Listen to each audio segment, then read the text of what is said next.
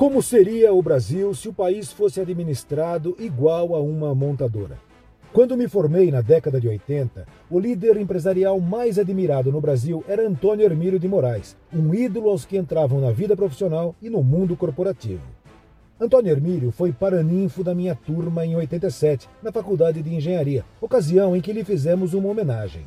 Alguns anos depois, tive a oportunidade de perguntar diretamente a ele como seria o Brasil se o país fosse administrado igual a uma de suas empresas, e ele me respondeu assim: Jovem, a única coisa que eu posso dizer para você é que o departamento de RH teria muitos problemas. Demorei alguns anos para entender a profundidade dessa frase. Eu vivi até aqui a maior parte da minha carreira em empresas do setor automobilístico. Conheci várias culturas e diferentes sistemas de gestão. Um mais focado em finanças, outro em produtos, outro em pessoas e relações humanas, outro um pouco de tudo.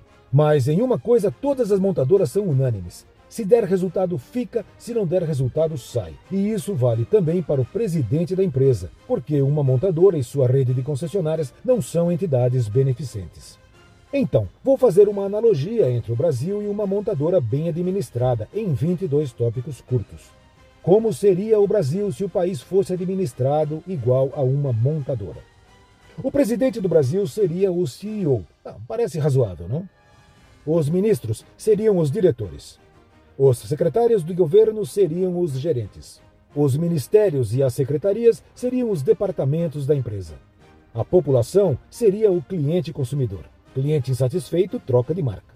O sistema de saúde e os tratamentos seriam assim a assistência técnica os remédios e as próteses, peças de reposição. O Ministério da Educação seria o setor de treinamento e desenvolvimento de competências. A Segurança Pública seria a área de auditoria e compliance. O SUS, Sistema Único de Saúde, seria o atendimento em garantia. O sistema de saúde privado seria a garantia estendida e o plano de manutenção. Os governos estaduais seriam os escritórios regionais da empresa. As prefeituras seriam assim as concessionárias.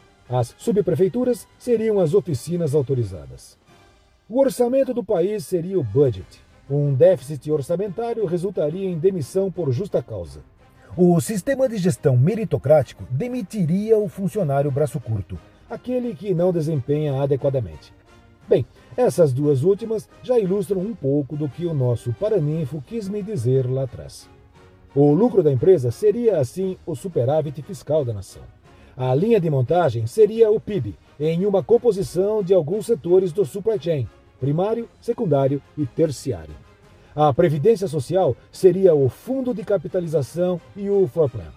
As receitas, taxas e impostos. E, finalmente, quando o mercado caísse, o governo montadora lançaria mão de um planinho de incentivos e um bônus de varejo para recuperar as vendas, ou, se preferir, recuperar a economia.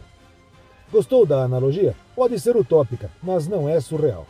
Eu sou Orlando Merluzzi, especialista em gestão, consultor de empresas e palestrante sobre clima organizacional, produtividade e o impacto das novas tecnologias na gestão. Você também me encontra no portal pensamentocorporativo.com e na MA8 Consulting.